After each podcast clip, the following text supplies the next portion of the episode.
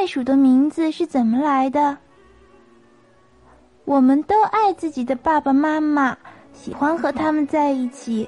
小的时候，要是让我们和爸爸妈妈分开，哪怕只是很短的时间，我们也许都会哭鼻子。爸爸妈妈会抱着我们，或者是背着我们。可是，你知道袋鼠是怎么带着自己的孩子吗？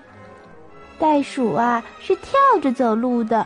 在袋鼠妈妈的肚子上有一个大大的袋子，这可不是后来缝上去的，是天生的。袋鼠这个名字也是这么叫来的。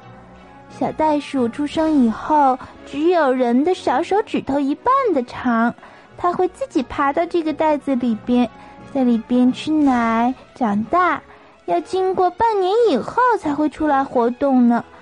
嗯，它一受到惊吓，小袋鼠就会跑到妈妈的袋子里头去，露出个小脑袋向外看。